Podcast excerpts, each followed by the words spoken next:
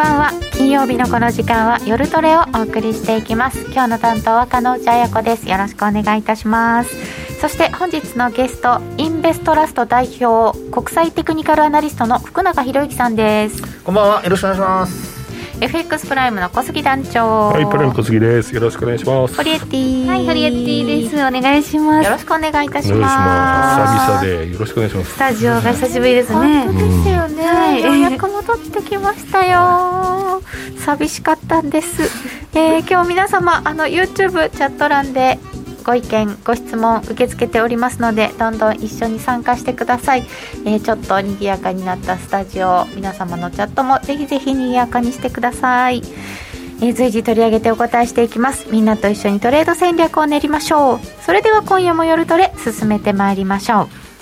この番組は真面目に FX、FX プライム by GMO の提供でお送りいたします。えー、さて今あチャットの方でいただきましたけれども、うん、こんな情勢で雇用統計で反応するのだろうか。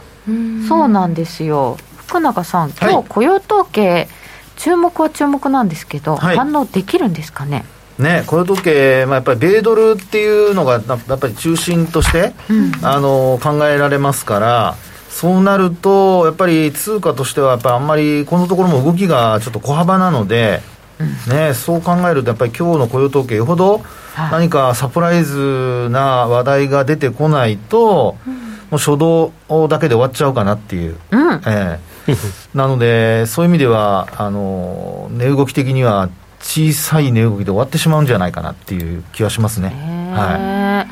皆さんどっちで見てらっしゃるんでしょうか、うん、ちょっと予習だけはしておきましょう、はい、それでは私の資料で雇用統計前座さんたちをお願いいたします、えー、一応見ておきましょう。ADP 雇用報告はえー、前回よりちょっと下がっておりました。新規失業保険申請件数は良好な値です ISM の中の雇用指数はちょっと悪化してます。カンファレンスボードの消費者信頼感指数の労働市場評価もちょっと悪化しておりますということであんまり良くない前座さんたちです、うん、で、えー、予想です。2月雇用統計予想はこんな感じ。42万人ぐらいの増加で失業率は3.9に良くなって平均時給は前回伸びてた分はちょっとハゲて落ち着くかなぐらいの予想だそうです。市場の中心なので結構またばらけてます。で前回のことをちょっと振り返ってみますと、えー、非農業部門雇用者数が前前の月の分も19万人から51万人にすごい情報修正で、うん、市場予想12万人のところ46万人っていうびっくりでした。うんで爆投しましたね団長。爆投しましたね。久しぶりに気持ちよかったですもんね、見ててね、うん、という動きを見せたのですがその後の2月の雇用統計ですよ。福永さんどんな予想されてます？そうですね。あの傾向としては、うん、まあ、やっぱりあの増加傾向だと思われますので、まあ、そういう意味では予想とほぼ同じか、うん、まあ、予想をちょっと上回るぐらいの結果になるんではないかなとまあ、以前のようにその、ね、40万人予想で5万人とか2万人とか、うん、そういうふうにはならないんじゃないかなと思いますけどね。はい、まあ、大体こういう40万人、数十万人の増加が続いていれば、妥当な結果っていうことですかね。ねはい、だと思います。で問題は、これ、コロナの影響もあるんですけど、2月の分はこうなんだけど、その後どうなるのよっていうことですよね。うん、なのでなんかこれだけで反応していいのかなっていう気もしないでもありませんが、この予想を踏まえて現在いくらですか？ドル円が1ドル115円39銭近辺、うん、まあ、30台でね。動いてないですよね。動いてない、あんまり動いてない。20時10分ぐらいから動いてない？動いてないという中で、えー、10分後予想しましょう。出てくるのが22時30分です。はい、今日まで冬です。あ、今日まで冬変ですね。今日まで冬の雇用統計です。通常に戻る。そうですね。次の日曜日に通常になる。通常、夏時間になる。夏時間、サマータイムに入る、サマータイム。はい。あ、そっか。サマータイムが特殊なのであって今普通なんですか？これが僕は春になったら普通になるのかなっていう認識でいるんです、まあサマータイムですよね、欧州はサマータイム。なくなりましたもんね。あそうそう。さあの欧州はなくなりましたね。ああそうでやっぱり感覚のズレがあの結果的に事故を起こしたりとかいろんなのにつながるとかいう話もうん。あるみたいですね。は確かにね。なんか時間間違えそうですよね、うんうん、うん。確かに。で、えー今日はなので10時30分に出てくるので10時30分から10時40分で考えましょう。今は115円の40銭ぐらいとなっております、えー上下横でいきましょうか。皆さんどう考えるでしょうか、まあ、大体これぐらいだっていうことは40万とかだったら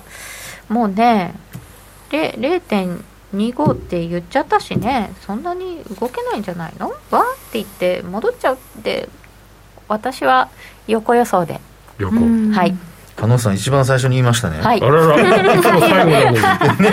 すごい珍しいです。い いつも最後だつも最後なんです。確かにいつもあの皆さんのを見てこうバランスを取るべく やっちゃうんですけど、今日は最初に言わせて珍いただきました。初めてじゃないですか？初めてです。はい。オリエッティはどうしますか？でも皆さんの意見本当バラバラですよねバラバラなんだ。うん。上の方もいたり行ってこいで横下。えー、でも年月よりは値動き私小さくなると思います。だから小さくなる。下。下？下。下？小さくはいなる。レートが小さくなる。確かに小さくなる減価する。原価。こ小杉さんは？あノーディーと一緒だ私。ノーディは？僕僕は今日さっきもちらっと言いましたけどユーロドルが1.1割れて、はいはいはい。走ってドル円が上がるっていうのを期待してたんだけどユーロドルもう割れちゃったから。今日はドル円は下おお小杉さんが下ですよさあ福永マスター最後に残しておきました私もは根拠がねいろいろあると思いますそうです私も下です。あえーはいあはい。えみんな下なの、はい。上の人がいないの？えふふ福ちゃんの根拠は何ですか？あと私の根拠はもうはい。単純で今、あの小杉さんおっしゃったように、もう0.25って決まってるようなもんじゃないですか。ってなると、いくら数字がよよかろうが悪かろうが、まあ、そこでもう終わっちゃうっていうパターンじゃないかなと思いますけど。ですよね、は0.25で一応決まりですよね。あんだけ言ったってことは。はい。ねえこれでサプライズで0.5やったら、まあ市場を驚かしてしまうから。いや、もう信頼関係が完全に崩れますね。ますよね。まあ、一応とってもインフレが強かった場合はそれ以上もあり得るとは言ってましたが、でも大体数字を出すこと自体が異例なんですよね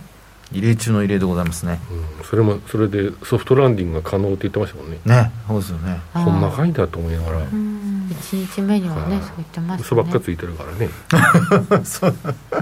いやでもだけど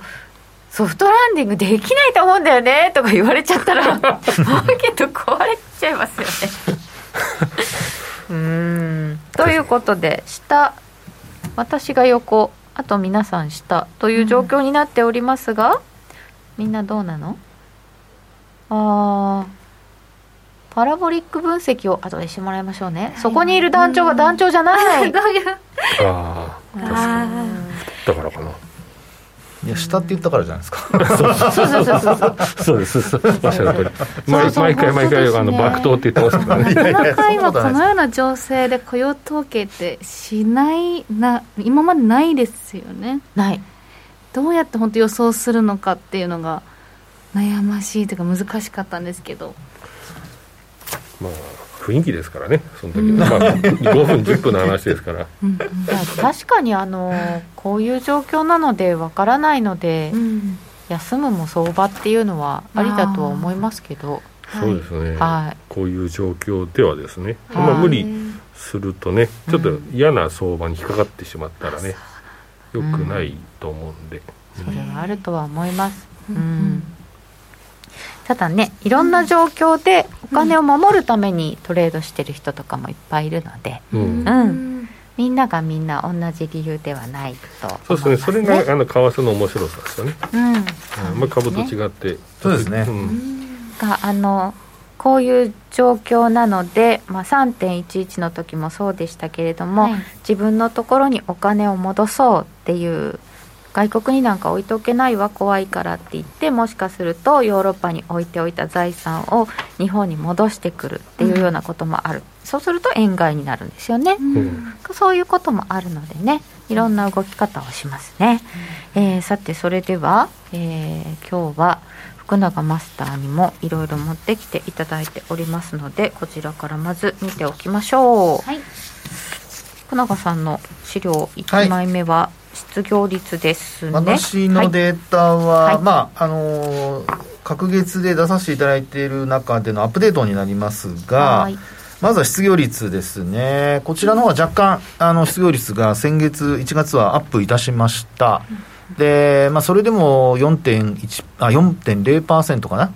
はい、っていうところなので、まあ、基本的には、えー、もう本当に、えー、コロナショックの前の水準にほぼ戻ってるって感じですね、うん、ちょうどあの急激にあの切り上がってるところの前が4%割れのところで、これがコロナショックの前ですから、まあ、それで当時はやっぱり、あの景気が良すぎるっていうようなことをちょっと言っていたところでしたので。まあ、そう考えますと、まあ、今回予想では、あの、また低下するっていう見通し、予想になってますから、まあ、その水準であれば、あんまり、えー、サプライズにはならないかなっていうところだと思いますけどね。うんうん、はい。失業率は、ま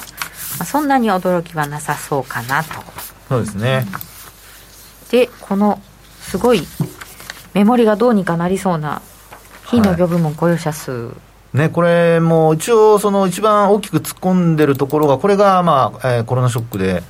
えー、雇用者が、まあ、失業をね、一気に失業したっていうところになりますけど、うん、まあ、そこからちょっとずつやっぱり増加傾向ではあるんですよね。うん、一旦こう、まあ、雇用者数の伸びが鈍化したんですけど、まあ、直近では、まあ、先月はあ先ほども鹿野さんからも話ありましたが、ちょっと増えてるという状況なので、うん、まあ、そういう意味では、この傾向からすると、もうちょっと今月も増えてもあのいいのではないかなと、まあ、今月が2月ですけども、うん、2月の結果は増えてもあの、傾向としてはおかしくないんじゃないかなっていう感じはしますね。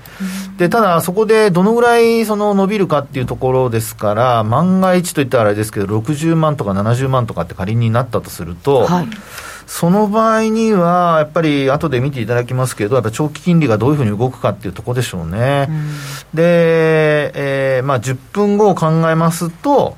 あの、その流れが続くかどうか。10分後。はい。はい。で、逆に、あの、予想下回るようなことになると、うん、それこそ金利の低下と、それからあとは、あの、10分後は、まあ、まあ、横ばいはちょっと難しいと思います下に行くんじゃないかなっていう感じはいたします。うん、はい。うん、で、そのもう一つあるのが、海外、はい、そうですね、これ、あのえー、アメリカを先ほど見ていただきましたけど、うん、まあ、それ以外にイギリスだとか、あとユーロエリア、ドイツというところのあの失業率なんですけど、えー、アメリカは1月、若干あの、先ほどもお話しましたように上昇したんですが、他の地域は、まあ、水準が非常に高いんですけど、うん、まあ、やっぱり失業率の低下は続いてるんですよね。ですから、景況感自体は悪くないというところなので、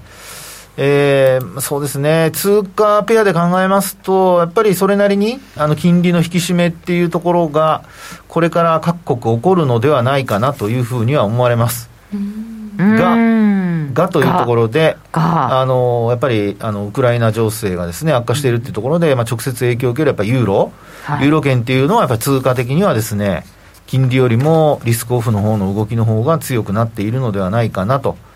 ですから、まあ、先ほどからあの団長から話ありましたけど、ユーロドルが、はい、あの大きく、例えば雇用統計の後に突っ込むような、うん、下落するようなことになると、やっぱりあのインフレ傾向っていうのは、より鮮明になってくることが、ちょっと懸念されますよね。ね。物価が上昇っていう、輸入物価が上がるってことは考えられますからね。はい。まあ、大概のあの商品はドル建てなので、うんそう考えると、あのユーロが弱くなるとですね、こう輸入物価が上がったり、あとあのもちろんエネルギー価格の上昇に加えて、あのまあ、ユーロ安がえー、景気の悪化要因になりますので、はい、そのあたりを含めてこの失業率ちょっと見ておかないといけないのかなというところでしょうかね。はい、はい。えー、そして金利ですね。はい、でこの金利、これがちょっとあの一つ、今回新しく持ってきたチャートになりますが、ちょっと細かくてすみません、これあの、パラボリックって言われるやつでして、金利でパラボリック初めて見ました、転換点を早く出して、そうですそうです、はい。おっしゃる通りです。あのえっとですね、点がこう何個もこうつながってるんですけど、あの点の上にローソク足があるときは、これはあの価格が上昇トレンドだと。で逆にあの下向きになあの、えー、っと点の方がローソク足よりも上にあるときには、これはあの下降トレンドっていうことなんですよね。うん、で現状はあの見ていただくとお分かりのように、点の上にローソク足があるので、これやっぱり上昇トレンド、うん、まあ、上に行けば金利上昇ってことなので、はい、金利上昇が続いてますよって感じですね。はい。で昨日ですか、これ結構、金利下に、ね、あの買われる場面があって触れたんですけど、はい、その後あの戻してきているっていう状況で、であの帰りが結構あるんですよね、この店頭、実際の終値との価格の帰りがですね。うんうん、ですから、よほど金利が低下してこないと、引転しないってことなので、ちょっとやっぱり金利の上昇傾向っていうのは、まあ、継続しそうと。ですから、あのリスクオフでいうその、まあ、金利の低下ですね、債券外の安全資産に資金が逃げるということで、債券が買われて金利が低下するっていうのと、うん、一方で、アメリカの長期金利は、まあ、インフレ懸念で、まあ、金利が上昇するっていうのと、両方のあの今はもうせめぎ合いって感じだと思いますから、うん、ですからこんなふうにあの一旦なんか、えー、一方方向に触れると、あの金利の低下が急激に低下したりだとか、っていう流れになっているというところでしょうかね。これ、点々点までも距離があるっていうことは、まあ、あの、トレンド変わらない範囲で、はい、上下の動きがかなり大きいってことですよね。そうですね。うん、で、あのまあ、とはいえ2%超えると、やっぱりちょっと上髭も出ているというような状況なので、はあ。はい、ですから、あのこれからもし2%超えてくるようなことになると、うんあのまあ、例えばリスクオフでも2%超えたままとか、うん、そういうふうなことになってくると、ドルはやっぱり強くなっていく可能性は高くなるんじゃないかなと。116円超える可能性も出てくるんじゃないかなって気がしますけどね。あ金利の動きが先に決めるかな。じゃないですかね、やっぱり金利のあの、まあ、取引されてる方と株の取引されてる方は、もう全く考え方が違うので、はい、で為替はね、どちらかというと、あのまあ、先ほどからもお話ありましたけど、直近のこの動き自体が小さくなってるっていうね、値幅があの狭くなってるってことを考えますと、やっぱり両方、どちらについていいのかっていうのをちょっと迷ってるような気もしますし、うん、はい、なのであの、そういう意味では、やっぱり2%を超えるかどうかが、やっぱり金利が本当に上昇が続くかどうかの境目になるのではないかと、その辺がポイントかなというふうに思いますけどね。この2%のところって、なんか前回も引っかかってるんですよね。そうです、そうです。ね、神主さん、今ご指摘ありましたように、これは2020年、えっと、19年のところですかね、ちょうどリーマン、あの、ごめんなさい、えっと、コロナショックになる前のあの山の部分ですけど、一番大きく突っ込んでるところが、これ、コロナショックのところで、2020年の3月ですね。で、その前のところの山のところが、今、神主さんからご指摘あったように、2%手前で止まってるんですよね。はいはい、なので、その2%を上回ってくると、まあ、そうしたところの水準を上回ってくるっていうことになるので、まあ、いわゆるその節を抜けたっていうような、そういうイメージになるのではないかなと、はい、そうすると、最近、売りが加速するかもですね。はい、高値、これ抜けたら、今度、どこが節になるんですか？節になるのはですね、これでいうと、えっと、2.5水準ですか、2.67ぐらいですかね。67ぐらい。はいあの小さな節っていうのは2.2とか3のところにあるんですよ、はいはいはい、あの山の一つ手前のところですあのちょうど網掛けになってるところの境のところですね、はい、はいはい、でそこで2.23のところなんですよね、でそれを超えると、次にさらに2.5っていうところになってくるので、そのあたりがちょっと注目ポイントかなっていうふうには思いますけどね。えー、これが金利の問題でした、はい、パラボリック出てきた。はい、パラボリックはあのトレンドと転換をあの早く教えてくれるので、はい、使うにはあの、まあ、最初になんでしょうかねトレンドが変わったかどうか見るにはいいかもしれないです、うん、はい、僕も使ってます。使いますか、はい、マスターに教えてもらって。おおありがとうございます。分かりやすいですよね。そうですね。視覚あの視覚目で見て分かる。そうですよね。視覚でね、すぐ分かりますからね。あそうなんですね。なんか近くで見ないとこのグラフが分からないかなと思ったら遠くでも全然分かりやすいあこれねあのもうちょっとあの 拡大拡大してもらえばいいですこれ幅はあの自由に変えられるのでたまにバツとかが入ってるんですよ、よく見たらバツが入ってあそう だからちょっと近くなっちゃったんですけど、ここからも分かる。拡大してもらえば大丈夫なんで、これ幅は自分で好きなようにして大丈夫ですから。はい。はい。はい。それはね、あの紙の問題だよ。あ、紙の。うん、あと表示のね点がちょっと薄いんですよあれは。あ、そういうあ。もっと濃濃いのもいっぱいありますから。なるほど。はい。ありがとうございます。はい。ではえっ、ー、とその次は消費者物価指数、ね、そうなんです、これがね、はい、やっぱり金利を決める上でもう一つのポイントなわけですよ、うんうんうん、でこれ、赤い線がアメリカの消費者物価指数なんですけど、もうダントツで上いってますよね。うん、もう6%台、これ、コアですからね、うん、あの通常のコアじゃないあの、まあ、一般的によく言われるその裸の数字で見ると7%超えてるので、そう考えると、コア指数、これ、エネルギーとかそういうのを除いた部分になりますので。生鮮食料品とかですね、物価の変動の激しいものを除いたもので見て6%ですから、相当大きいという、あの伸び幅は大きい。入れちゃうともっと大変ってことですよね。そうですね。で、あとですね、これ、他の地域見ていただくと、まあ、ちょっとまだあのデータが揃ってないものもあるんですけど、大体、あの、アメリカ以外は低下傾向だったわけですよ。はあはあ、あちょっと頭くきってなってますね。そうなんです、そうなんです。うんうん、ところが、今回、その、ロシアのウクライナ侵攻によって、うん、あの、天然ガスだとかですね、うん、その辺のエネルギー価格、あるいは原油もそうですけども、大きく上昇してるんですよね。水上がっちゃってるからね。はい、で、やっぱりヨーロッパは、どちらかというと原油よりも天然ガスを使っていることのが多いので、まあ、その分やっぱり天然ガスだとかの価格、これまあコアでこれですから、実際にエネルギーとかをこう含んだものになると、もっと今度は上昇率が大きくなってくると思われますね。でただ一つポイントなのは、やっぱこれ、前年比っていうことなんですよね。はい、ですから、あの時間が経過してくると、まあ、いわゆるそのベース効果っていうのがあってですね、もともと低いものと今、高くなったところを比較してますから、大きく伸びてるように見えるんですけど、前年比ですから。でも、あの基準が変わってくると、その分伸びが今度小さくなってくるんですよね。うん、なので、まあ、そこがあの今後、あのどんなふうに変化してくるかっていうですね、えー、それを今後見ていく必要があるのではないかなと。うん、で、それでも伸びが大きいとなると、まあ、結構金利の上昇は止まらないっていうことになるんじゃないかなっていうね。うん、それで株価落ちるんですか？株価はそうですね、落ちる可能性高まりますね。うん。はい、であとその、特にアメリカがやっぱり物価の上昇が顕著なので、そう考えると、アメリカが利上げを続けるとなると、ヨーロッパも続きますよね。ですよね。ね。うん、なので、それも、あの、他の国も追随するっていうことを、ちょっとやっぱり、通貨防衛っていう意味合いがね、今回ロシアがルーブルを守るためにっていうことで、いきなり 20%に上げましたからね。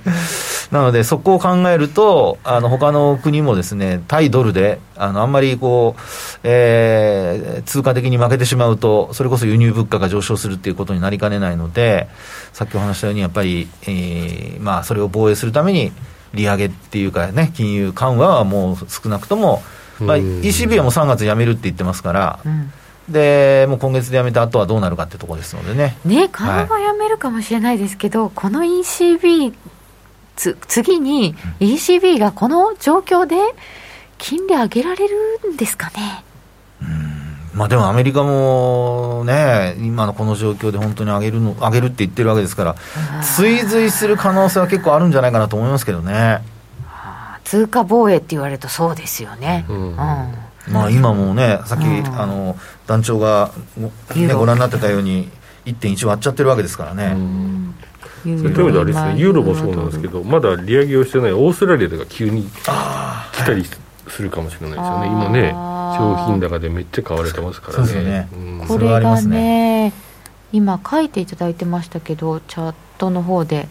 オーストラリアとニュージーランドは四半期に1回しか消費者物価を出してくれないんですよね。そうですね。これがね、分かりにくいですね。で、えっ、ー、と、ここに日本がないのは意図的ですよね。まあ、日本はもう入れてもあれでしょう毎毎回の話ですもんね もう毎回、はい、一応突っ込んでみましたもう0コンマいくつっていうか1% 前後なんでちょっとねね、はい、来週の消費者物価指数、はい、CPI アメリカ出るんで。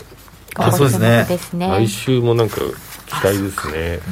今週こうだけど来週は来週でそういう山が来るわけですね。ですね、はい、来週やっぱ金利注目大注目ですね。本当ですね。そうか。えっ、ー、と来週の、えー、10日ですね。10日に？ECB、うん、ECB で消費者物価も10日でアメリカの CPI も？10日、うん、ありゃ。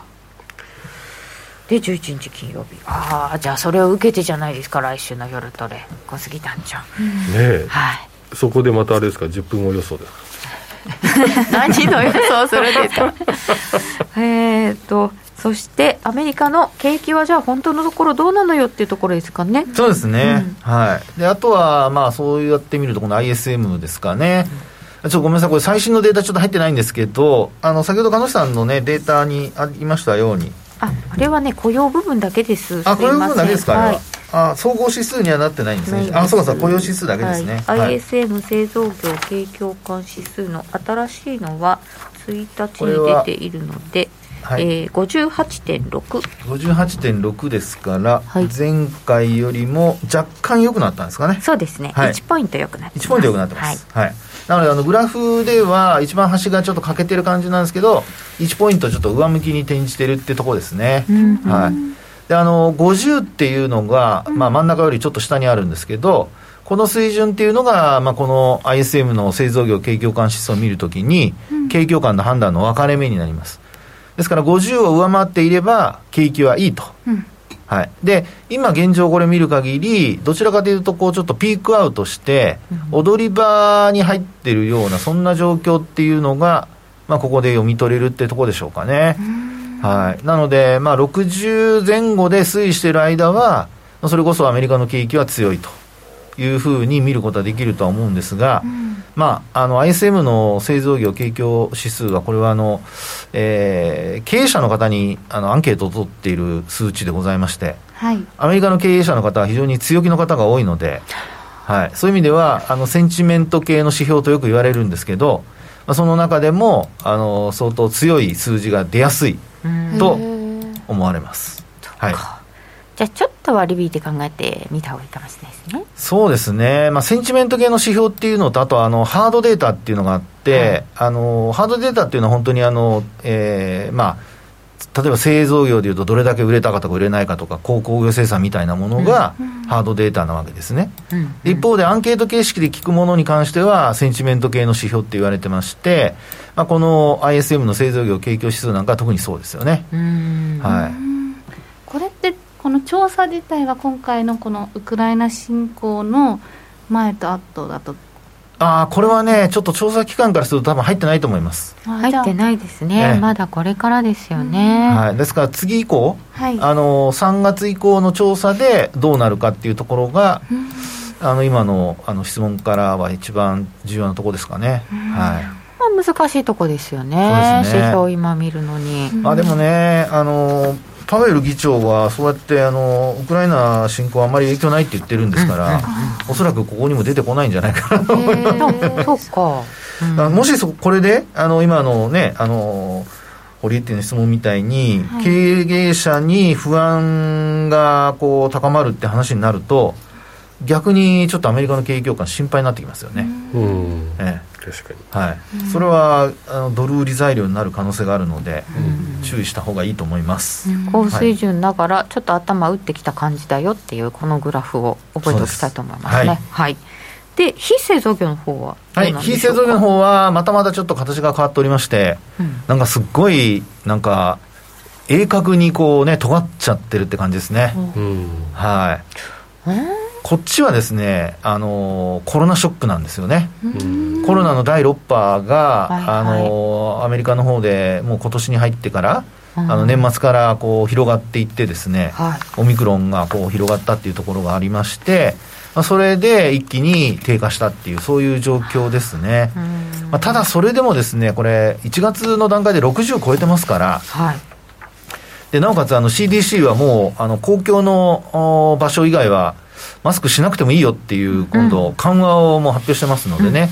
まあ、そういう意味では、やっぱり今後、あの非製造業の数値というのは高止まりするかどうか、で高止まりするようであれば、まあ、基本的にはやっぱりアメリカのあの、まあ、個人消費だとか、うん、えー、GDP の6割ぐらいを占めると言われてますけど、うん、そういう個人消費の部分というのが、まあ、しっかりということが考えられると思いますので、はい、こっち非製造業というのはこれサービス業とかも含みますからね。うん、なので、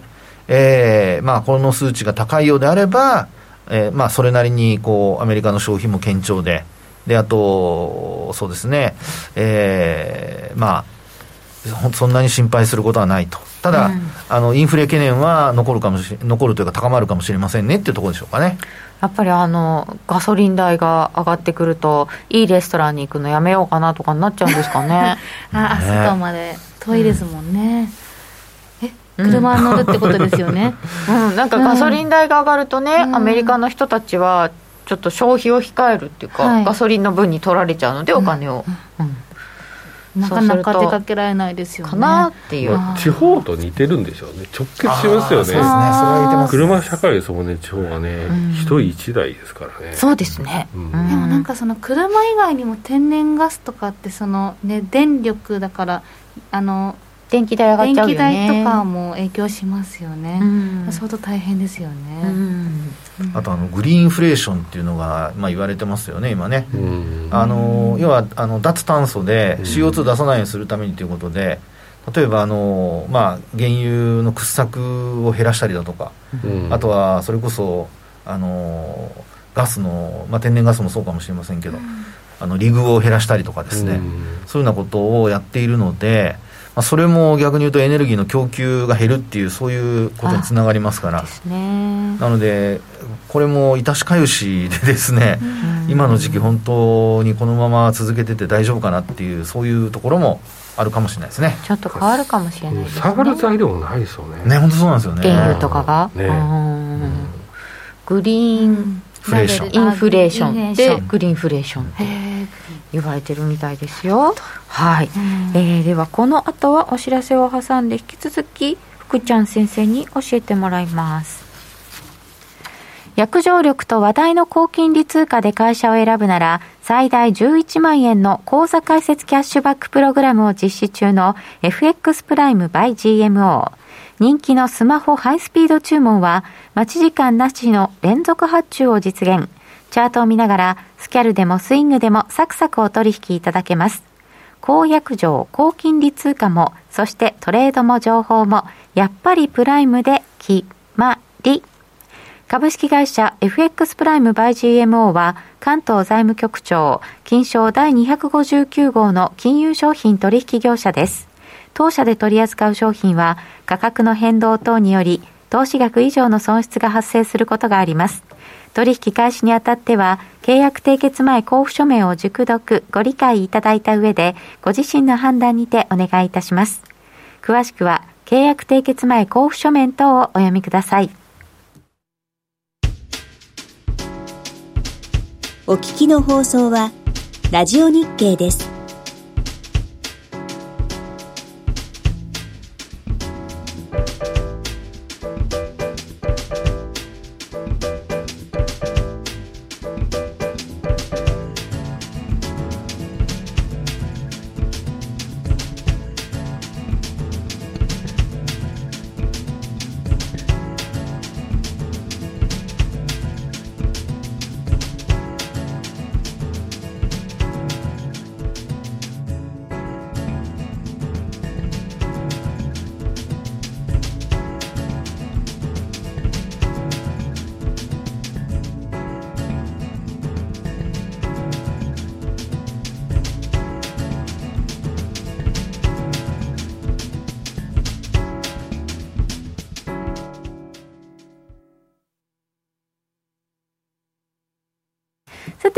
き福永マスターに伺っていきます。えーと、こういう中で福永さん先ほど壇上からありましたけど、はい、株価ちょっと辛いよなっていう話にはなりますよね金利上がってって。そうですね、まあ、特にあのグロース株ですよね。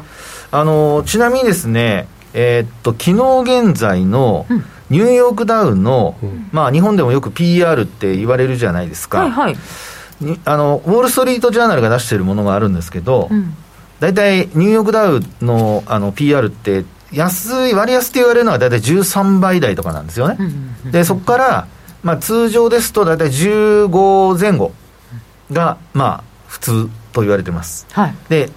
さて、3月3日、ひな祭りの日。PR は何倍、何倍でしょうか？お答えください。お答えください。何倍でしょうか？さあ、皆さん分かりますか？何倍ぐらいだったんでしょうか？通常平均でいうと 13? 13、15? 13。まあ低くて13。そうですね、13、15。レベルはね。低い方で13。13だとまあちょっと割安かなっていう。そうです、そうです、そうです。で、3月3日はどうだったんでしょうか？はい。で、答えも言いますね。はい。放送時間ありますから。はい。あのですね、17.9倍でございます。結構高いです、ね、結構高いです。株価、株価下がったのに。そうですよ。株価下がってこれですからね。そうですよね。なるほど。え株価が要は3万4000ドル切ってるわけですよ、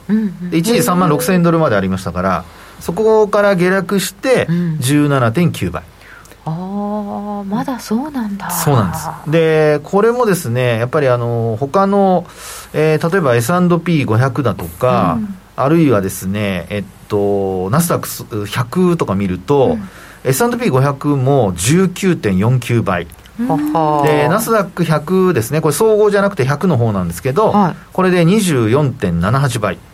まだまだ高いんですね。そうです。結構ね高いところにあるんですよ、うん、ということは。はい。で金利が上昇するとなると、うん、やっぱり、あのー、まあ、株式の価値として考えた場合に、うん、一旦やっぱり売られる可能性があるかなとここでああ割安だって買われる水準ではないってことですよね。そうですね。そうなんだ、はい、え結構今買った方がいいって言われてた気がしたんですけどそんなことでもない。もうちょっと様子見た方がいい。いろいろ観点あると思うんですけど、はい、今お話しているようにあの PR っていうねあの1年間で稼いだお金の何倍まで買われているかって考えたときにあなた17年18年先まで買いますかっていうことです、うん、こんな時に、うん、そうなん そう考えるとやっぱり高いですよねでましてやナスダックは24年先までですからおいくつになりますかって話です。生きてないな。それは大丈夫でしょう。今あの PER が24倍ってことは24年分の利益の分を株価が買ってますよってことなんですね、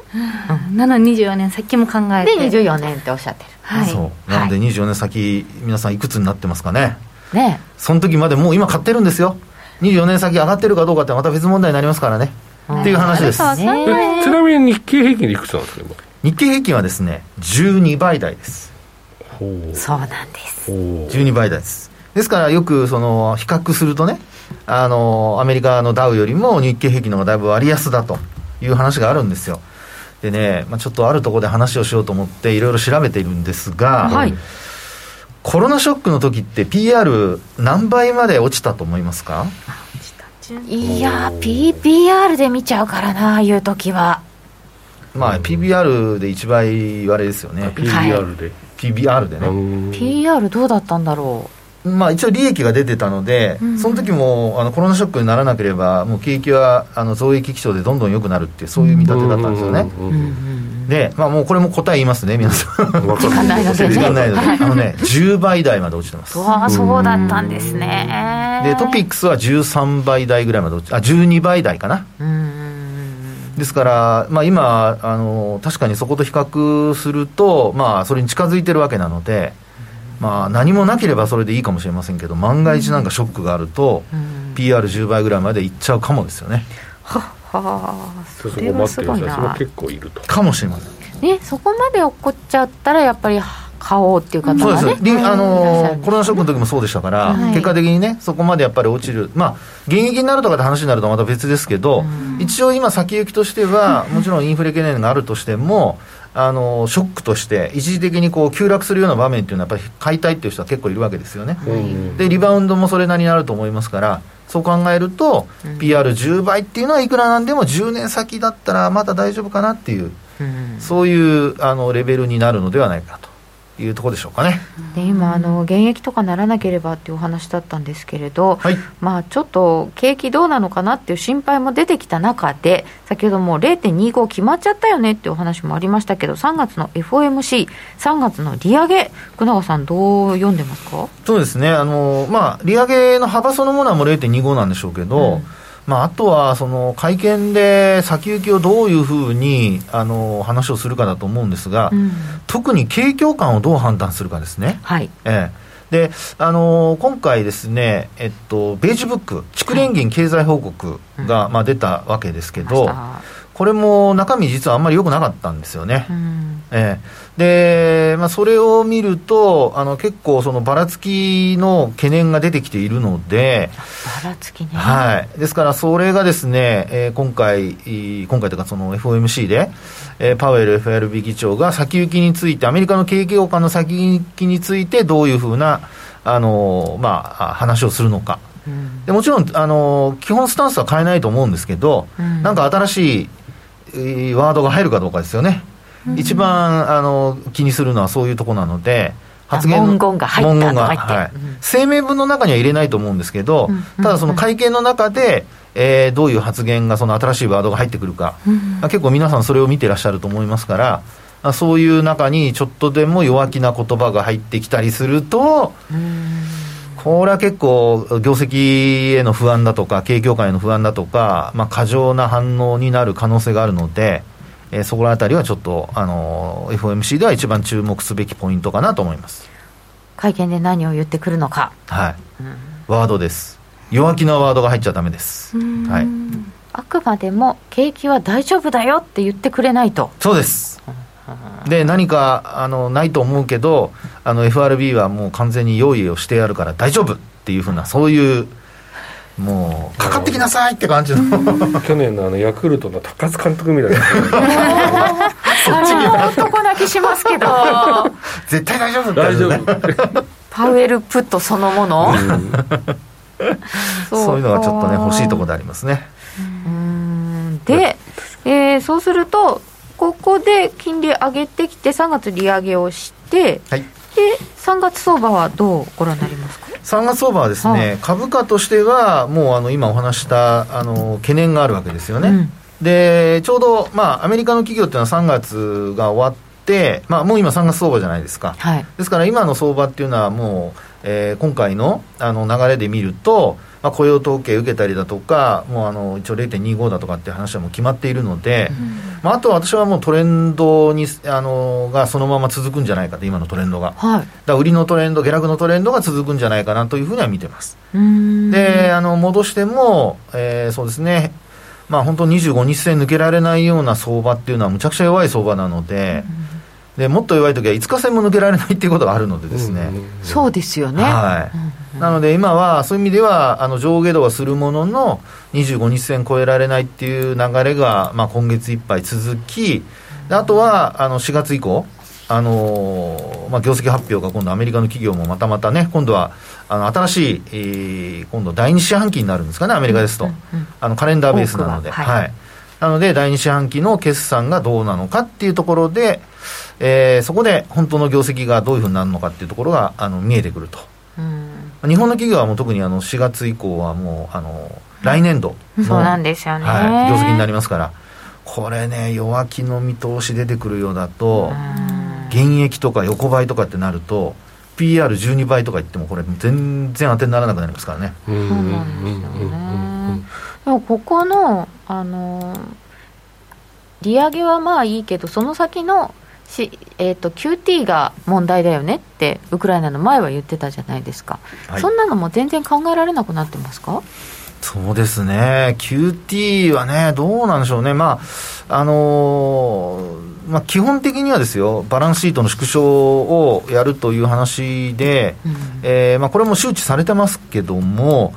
ただ、今回のあの議会証言の中では、はい、まあ、そのタイミングについてはやっぱり、あのえー、まあ、現状分析しながらっていう話なので、はい、まあ、そういう意味では私は急がないと思いますけどね。はい、急いでは来ない。急いでは来ない。でそれはやっぱり景況感を見ながらっていうところにあのなってくると思います、うんうん、そうすると、やっぱりドルはあの強くなってもあのどんどん強くなるっていう流れにはならないんじゃないかなと。そこはあの本当に、えー、ドルを中心にトレードする人は、はい、結構悩ましいところなんじゃないでしょうかね。そうですよね、はい、さてじゃあそろそろチャート講座に入ってみましょうか、はい、大丈夫ですか？はい、えー、ドルを中心にやると難しいということで今日はもうね団長がずっとユーロ注目なので ユーロドルからですか？ユーロ。あもちろんユーロドル。はい。ユーロドルのではあのさっきお話したパラボリックいきましょうか。あ見てみましょうパラボリック。えー、っとじゃあ。でお願いいたします、こういうあの私の目の前には株価のパラボリックがあるんですけどこんなふうにこう見えるわけ。見やすいですね、ね、これだと。ちっちゃくないよね。はい、はい、これって福永さんのやつって出るんでしたっけ、はい、私あこの出る出ない。これは出ないですね。私のパソコンは。僕あすみません。出せばいい、ね、どっかで出していただければ。待ってくださいよ、はい、はい、では今小杉団長のパソコンの画面が、はい、皆様に共有されるようにパラボリック。であの加速因数は0.02のままであのデフォルトで多分大丈夫と思います、はい、この加速因数っていうのがね、うん味噌ですか？味噌ですね。ね、はい、加速因数。こんな感じですか？ああ素晴らしい。ありがとうございます。素晴らしい。でこれあのユーロドルですけど、もうすでにあのトレンドがあの下向きに変わった日を日付を見てみるとですよ、はい、2月18ありがとうございます。はい。もう28日の日え18か。2月18日にすでにトレンドは下向きに変わりましたよと。教えてくれてるわけでございます。はいあここだったらまだ結構ありましたね。結構取れてるんじゃないでしょうかねこれね。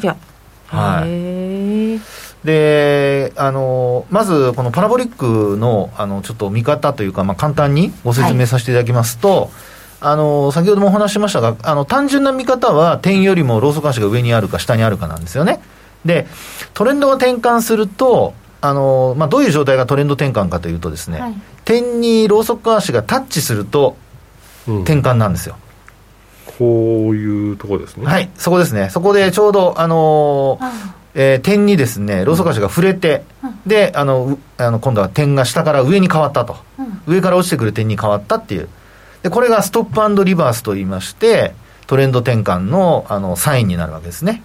はい。で始まってるところの点の始まりを見ていただくとえらい高いところにあるじゃないですか、うん、高いはい、オレンジのってそうそうオレンジの点の一番最初の点がですよね、うん、はい、はい、そこですね。でそれは今ちょうどあの団長が指してくださったようにその直前の高値から出てくるんですよ。そのひげの跡がありますね日付が書いてあるとこ。それでそこです、はい、そこ。そこの水準がそのままそのあの反転したところの点として出てくるわけですね。うんうんうん、ですから、はい、スタートはそこで直近の高値がスタートの点になると。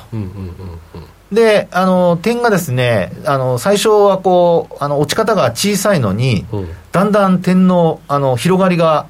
大きくなってますよね。うん。うん、でこれはですね安値を更新すると今さっきお話した加速因数というのがありまして、うん、でこの加速因数が足されていきます。なので、最初は0.02ずつ落ちていくんですね。あの、安値を更新しなければ。でも直近の安値を更新すると0.02から0.04っていうふうになって、うん、0.02ずつこう足されていって落ち幅が少しずつ大きくなっていくと。うんこれがあのストップリバースかあの加速因数の考え方になります。うん、なので、今もですね、これ結構何回か安値を更新してるわけですよね。うん、ですから、あの幅が少しずつ広がってきているっていうところなんですよね。このポチポチの幅を見ると加速感が分かるんですね、はい、そうなんそうなんそうなんです。さすが数学の先生です、ね、数学の先生なんですか？いやいや置いといてください。でですねもう一つはあのほら見ていただくと幅が乖離があるじゃないですか点との、うん、最後の点と今の価格の幅が結構大きいですよね。大きいですね。ね広がってますよね、はい、ね終値と見ても。だそう考えるとこれ結構ですねやっぱり相当上昇してこないともうあの要点というんですけどもプラスにはなりません。上昇トレンドにはならない。よっぽど戻してからじゃないと上昇トレンドとは言えないんですね。そうです。今あの団長が指してくれてますけど、はい、1.127ぐらいですか、うん、それを超えないとまあ、あの今日っていうことですけどね、毎日こう落ちてくるので、うん。うん、毎日見ていかないといけないんですが、まあ、基本的にはそれだけ幅があるので、急騰しない限り、うん、えー、まあ、基本的には戻り売りか、まあ、ああとはもうショートでいくっていう、そういうパターンになるでしょっていうのが、ここで分かるってことです。ですから、エントリーをする人、あのトレードをする人は、もうあの、えー、トレンドが変わった時点でエントリーをするように考えるっていうのが、まあ、基本ですね。うん引転したら、まあ、引転、要点って言いますけど、あの引転したらショート、要点したらロングというのが、まあ、その考え方になりますね。基本的には。はい。はい。お時間がないか、なんかすみません。これ、そもそもそのパラボリックの加速因数がなんで0.02なんですか、あ、これはですね、はい、あの、作った人がちょっと名前忘れましたけど、うん、あの、検証してるんですよ。どのぐらいの数値が一番いいのかって。でその検証した中で0.02っていうのが一番ベストっていうことでやってますね。うん、でも自分で変えることとかはできなくてももちろん、もちろん。できます、できます。できる。はい。うんただ幅は大きくすると、その分落ち方も大きくなって、トレンド転換早くなるんですけど、まあまあ、いわゆるその騙しも多くなるので。あじゃあ0.02が一番初期値としてはいいそうですそうです。なのであのもし最初見たときに、はい、いきなり落ちてくるような幅の広いものがあったとしたら初期値が間違ってる可能性あるのであの確認した方がいいです。わかりました、はい。パラボリックの使い方また後ほど伺いましょう、はい、ありがとうございます。それではここでお知らせです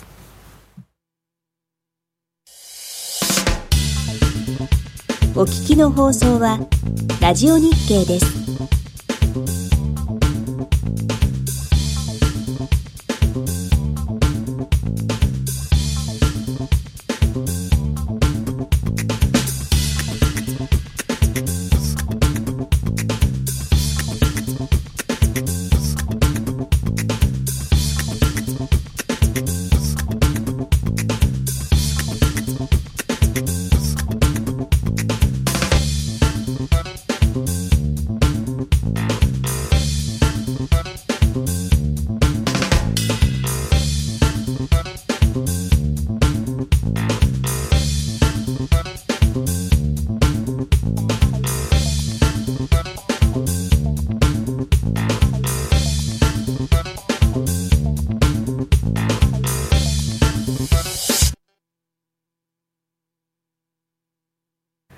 て今日は10分後予想を先にやってしまったのでこのままパラボリック見ていきたいと思います。今日はパラボリックを学習ですね。はいかっこいい名前ですね、はい、パラボリック、うん、あそうそう初めてですよね。あそうですね。あそうかもしれません、うん、そうですか、はい、あそうか。パラボラアンテナのパラボパラボリックですよ。パラボラアンテナ？パラボラアンテナ放物線アンテナ。に見えるからそう放物線っていうのがパラボラっていう。パラボラアンテナ知らないでしょ。知らないですね。な何のアンテナ？BS チャンネルとかを受信する用のこのでもお家の上についてるアンテナですよね。そうそうそうお皿そうそうそうそうお皿をひっくり返しあ、はい、ひっくり返しね。お皿のあの断面図みたいな。そうそうそうから来てるんですね。そうです。はい、えー、そもそもこれをその人間が考えたんですね。このワイルダーさんって方が。ワイルダーじゃないです。えあ違うんですか？じゃなくて誰か分かりません。ごめんなさい、えー、あの何かどうかも分かりません。えこのワイルダーさんは誰なんですかね？今チャットに上がってる。ワイルダーが考えたって書いてあります？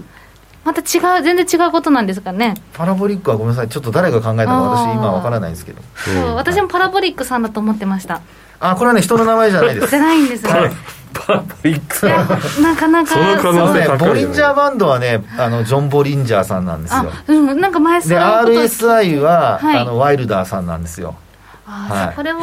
であの DMI もワイルダーさんなんですよ。でもパラボリックはごめんなさいちょっと名前が出てきません、えー、誰なんだ受けすぎ。つもり入った。いやすごい天才だなと思っていや僕はあの、はい、ホネッティが天才だと思う。いやなんか人間が考えられるんだなっていう。そうですよ、はい、みんな人間が考えてますから、ね、一目散時もね。そう一目散時も一目均衡表考えてますしね、うん、あと MacD もあの考えた人います。はい、うん。誰か忘れさんではないと思う、はい、いやすごいあと RCI もあのスピアマンの。戻ってもいいですか？ごめんなさいごめんなさい、はい、これあまり関係ない話でしたね、はい、勉強になりました。ドル円のパラボリックも見てみたいと思います。そうですね。ドル円のパラボリックお願いします。はい、すいません受けすぎました、ね、ドル円のパラボリックは意外とこれ要点しちゃってるんですよね。そう要点してるんですよ。はい。ですからこのままねもしあのーえー、下に行ってもそういう意味では114円割ってなんかギリギリっていう感じでしょうかね。下に行くかどうかっていうところで。トレンド的に。なんかギリなんですね、はい、でこれあのもう一つですねこれあの陰転してる陽転してるって日数もちょっと見ていただくといいのででどっちが長いかなんですよ、うんうん、であの陰転と陽転って直近になってくるとだんだん短くなってますよね、うそうなるとこういうのはあのレンジ内で動いてるって話になるので、うん。あの点のあの長さ、点がこう上向いてる、下向いてるの長さが長い方が、よりトレンドがはっきりしていると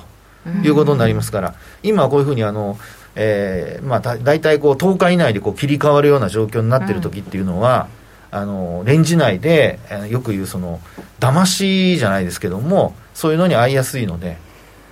どっちか分かんないって感じですね。そうですね。23個でこう変わっちゃうのは、はい、ですからこういうのはあのちょっとえー、エントリーのタイミングが気をつけた方がいいかなというふうには思います、はい、はい、でこれを踏まえて先ほどの10分後予想は、えー、大体皆さん下だったんですけれども、うん、まあ、今レンジではあるんですよね、このぐらいの冷やしケースぐらいだと。はい、そうですね、はい、であと、やっぱり価格で見ても160 116円超えてないのと、うん、まあ、114円の前半で止まってるっていう流れなので、このレンジをやっぱりどっちかにブレイクしていかないことには、うん、あのさっきお話したようなこのパラボリックが陽転しても陰転しても期間が短く終わっちゃうんですよね、うん、ですからトレンドが長く続かないと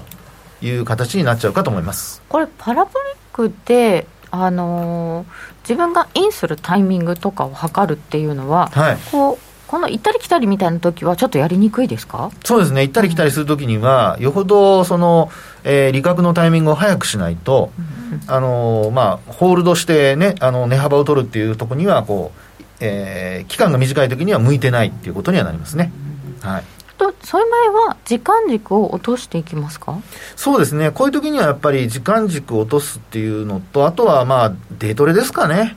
うん、基本的には、ショートで、あの、引転してる時にはショートから入る、うん、陽転してる時にはロングから入る。っていうのをですね、あの、うん、考えると、成功の確率が上がるんじゃないかなっていうふうには思いますけどね。もう細かく取っていく。そうですね、その方がより安全策だと思います。今ドル円はそういう段階でユーロだったらもう少し長いトレンドが、はい、もうユーロはですね結構もう下向きのトレンドになってしまっているので、戻り売りっていうパターンじゃないでしょうかね、ユーロドルもユーロ円もそうですかね、ユーロ円もそうですね。ユーロ円もね、はい、そうですね、ええ、週足でね、あ下抜けちゃったからね。そうですね、ただ、あのよく言う、そのまあ、とですね、えーボリンジャーバンドの中でマイナス3下回るようなことになってくると、はい、一旦買い戻しが入ることが考えられるので、うん、そういう意味ではあの、どんどんどんどん追いかけていくっていうようなことはやめたほうがいいですね。あ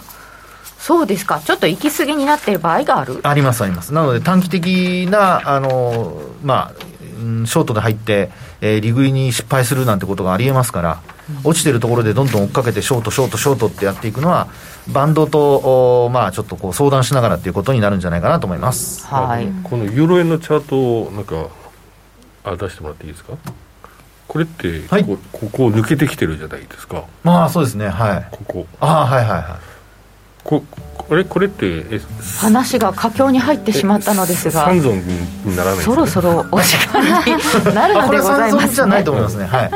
三尊ではない。ではないと思います。じゃあ、どうかなっていうのはこの後ね。ということで、雇用統計がまもなく発表になります。えー、非農業部門雇用者数で40人ぐらいの予想となっております。10分後予想はみんな大体下でした。それでは皆さん、雇用統計は、えー、延長戦でお会いしましょう。この番組は真面目に FX、FX プライム by GMO の提供でお送りいたしました。この後雇用統計の発表、YouTube の配信で延長戦で詳しくお伝え伝えしていきます。